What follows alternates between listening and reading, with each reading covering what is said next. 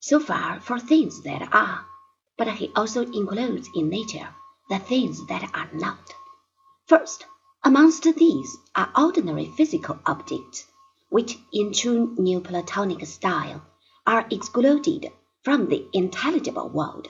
Likewise, sin is regarded as a defect or privation, a falling short of the divine pattern, and so belongs to the realm of what is not. All this goes back ultimately to the Platonic theory in which, as we saw, the good is equated with knowledge.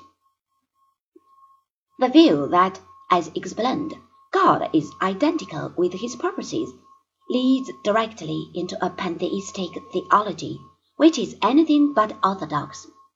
God's own essence is unknowable, not only for man, but for God himself, since he is not an object that could be known.